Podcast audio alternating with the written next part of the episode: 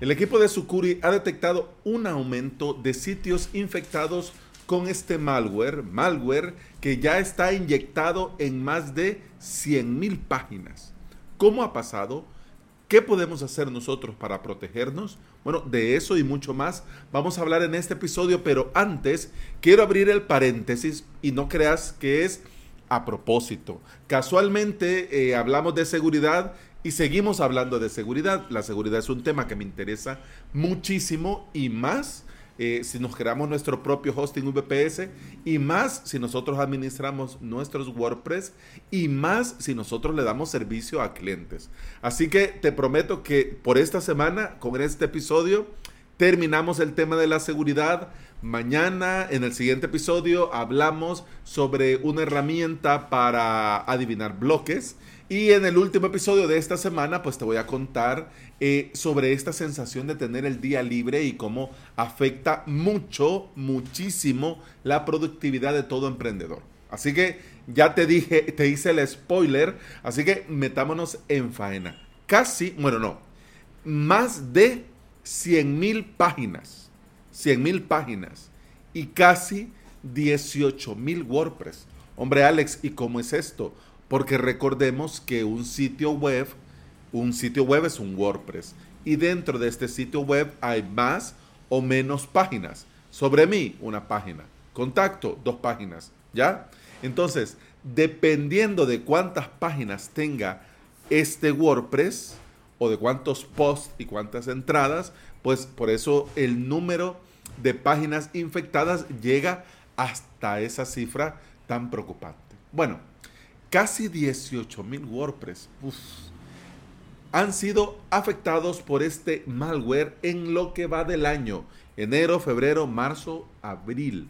O sea, en apenas cuatro meses, bueno, abril lo vamos comenzando, digamos, tres meses y días, tres meses y días. Este malware que tiene por nombre Popunder, no sé si lo estaré diciendo bien, no sé qué significará. A mí me huele a otra palabra, no. para adultos, pero igual. Eh, este es un malware que inyecta código en tus páginas y provoca redirecciones. Obviamente provoca redirecciones a sitios que no tienen nada que ver con tu sitio web, que no tienen nada que ver con tu sector y por supuesto eh, redirecciona a sitios web de estafas.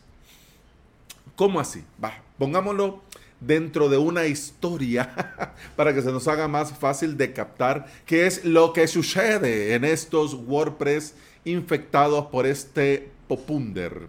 Eh, imagínate que vos necesitas contratar a un profesional, el que sea, pero necesitas contratar a un profesional. Y bueno, para ir más o menos conociendo propuestas, eh, más o menos eh, viendo cómo anda el tema del pricing, del precio, te metes en Google y eh, a buscar. Lo buscas por Google, ves un par de resultados y el que te hace tilín, eh, bueno, le voy a dar clic a este, ¿no? Ahí está, le das, perfecto, te lleva a su sitio web, le das un repasito a la home y bueno, vamos a ver quién es y qué hace y qué me cuenta. Das en la página sobre mí, das clic en el menú en la página sobre mí y en lugar de cargarte la información del profesional, mostrarte la información del profesional, te carga una página diciéndote que te has ganado el iPhone 13. Que solo tenés que pagar los gastos de envío y que este iPhone 13 que te has ganado por ser el usuario número 5000 en entrar a esta página, si solo pagas los gastos de envío, te va a llegar a la puerta de tu casa en 15 días hábiles. Mira qué peligroso esto. Primero, porque, hombre, la reputación del profesional tirada al suelo. sí, mire, el iPhone, sí, es que me pongo en contacto. Ah, necesita mi servicio. No, no, es que no me ha venido el iPhone. ¿Cuál iPhone? El que desde su página sobre mí me gané y yo pagué los gastos de envío y no me han llegado. Claro, imagínate, el usuario puso sus datos, puso su tarjeta, su fecha de vencimiento de la tarjeta, puso eh, el código CV2, puso toda la información. Es decir, que ya solo con eso ya, ya lo tienen hecho. Pero además, en los cibercriminales se llevaron sí o sí la cantidad de dinero por los gastos de envío. Imagínate qué fiesta. Bueno, este malware se inyecta en el footer.php del tema que tenés activo. Y una cosa muy curiosa es que los sitios de estafa van cambiando cada cierto tiempo. Y esto tiene una razón de ser que lo vamos a ver más adelante cuando eh, hablemos sobre el modo en el que se inyecta. Pero bueno, no adelantemos acontecimientos y vamos por partes. ¿Cómo se han infectado los WordPress? ¿Será por algún plugin, por algún tema, por algún hosting descuidado? Pues te digo, em, no, no, no. Así como de Bruno, no, no, no. Pues al parecer no hay plugin o tema que se haya explotado. Y no hay ningún proveedor acusado de malas prácticas. Bien, te estarás preguntando, ajá, entonces, Alex, entonces, entonces, pues bueno, los cibercriminales están usando cuentas de usuarios administradores que han sido comprometidas, ya sea por ataques de fuerza bruta o por filtraciones de la base de datos con contraseñas. Y claro, mucha gente lamentablemente eh, ocupa la misma contraseña para muchas cosas, puso la contraseña, eh, hackearon ese servicio, se llevaron el nombre, el correo y la contraseña y bueno, estos bots comienzan a probar a dónde cuela, pusieron un usuario, una contraseña y bingo, ya van para adentro. ¿Ves por dónde va el peligro? ¿Ves por dónde va el peligro? Es decir, tienen acceso al WordPress. Mm, bueno, bueno, pero además de que tienen el usuario y contraseña del administrador, falta también otro detalle, que estos cibercriminales han abusado de la funcionalidad integrada y completamente innecesaria, en mi humilde opinión, que trae WordPress. Es decir, el editor incluido de plugins y de temas. Me pregunto yo, mientras estaba redactando la escaleta de este episodio, ¿A quién? ¿A quién? Por Dios bendito, alma de cántaro, ¿a quién? Dentro del equipo de WordPress se le ocurrió que sería buena idea incluir un editor de código para que cualquiera pueda editar el tema principal o los plugins. ¿A quién? Es que yo le he dado vueltas a esto y yo no sé, porque no depende de una sola persona. Hay un equipo detrás yo no sé cómo pueden hacer esto. Porque un usuario borra una línea y ya mató ese WordPress. Bueno, no nos vayamos tan lejos. Pone una coma, borra un paréntesis y ya mató ese WordPress. Pero bueno, yo no sé si vos algún día has usado esto del editor de código. Sí, va. Cuando entraste dice, hey, esto no es seguro, hacelo solo si estás completamente seguro de lo que estás haciendo. Y vos le tenés que dar vale. O sea, sí, va, ok. Digamos que te advierten del peligro. Pero un usuario le va a dar clic, ni va a leer qué decía y se va a poner a hacer cosas. Pero bueno. Ah, pero bueno. yo no sé si vos lo has usado. Yo no. Yo no. Y una de las cosas que hago en mis sitios y en los sitios de cliente y en los sitios que yo les doy mantenimiento es desactivarlo. De entrada, quitarlo para que ni siquiera aparezca en el escritorio del WordPress. Y eso que yo soy el único administrador. Pero bueno, sigamos. Los cibercriminales obviamente están buscando un beneficio económico y tienen bots y sistemas automatizados para afectar a las víctimas. Porque seamos sinceros, si vos te metes, por ejemplo, a la web de un abogado y vas a su página sobre mí y te muestra que te has ganado un iPhone, obviamente se nos va a hacer raro. Es decir, que tiene que ver con un iPhone, que tiene que ver con el abogado. Y, miras la dirección, ah, aquí cambió. O sea que aquí, bueno, el abogado está haciendo cosas raras.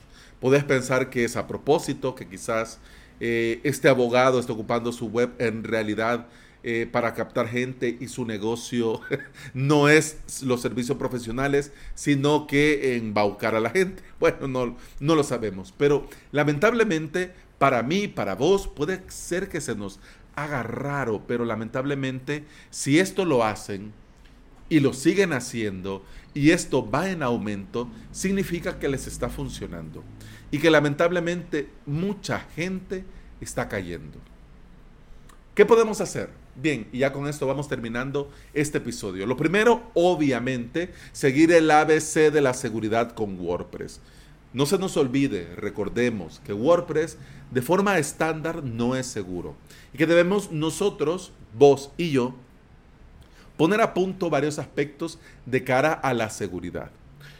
Lo podrías hacer esto de poner a punto varios aspectos, lo podrías hacer por código o si no te quieres liar o vas comenzando o no tenés mucha experiencia, te instalas un plugin, el que sea, del repositorio de los plugins de seguridad y ya tenés, digamos, cierto nivel.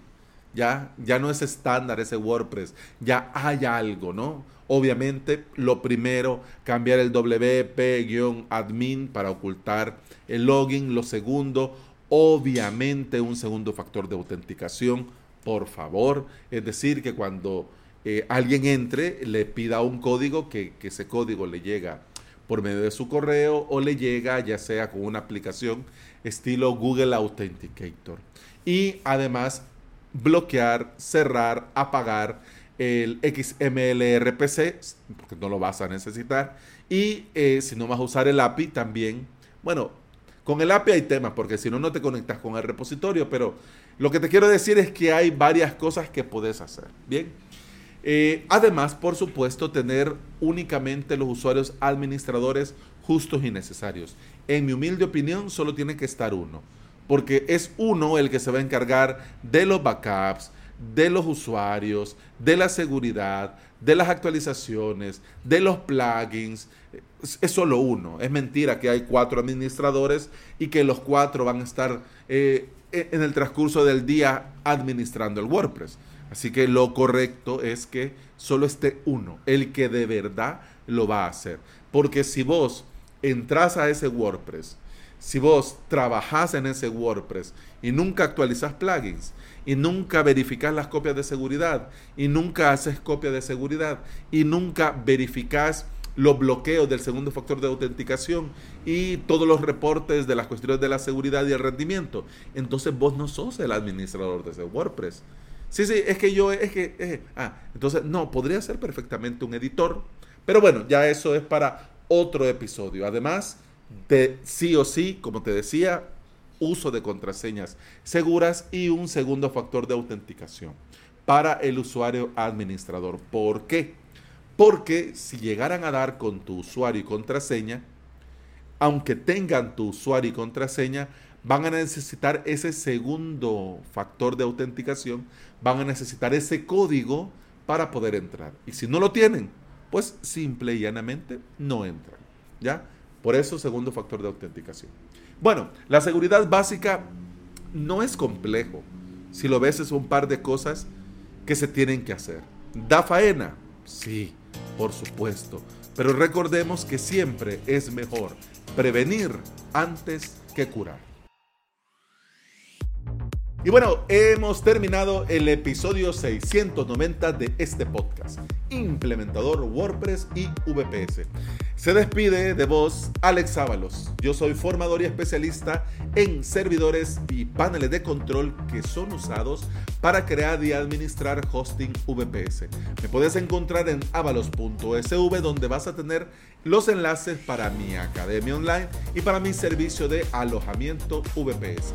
Te invito a volver y escuchar otro episodio porque en este podcast te hablo de WordPress, de hosting VPS, de emprendimiento y del día a día al trabajar online. Muchas gracias por estar acá, muchas gracias por escucharme y continuamos en el próximo episodio. Hasta entonces, salud.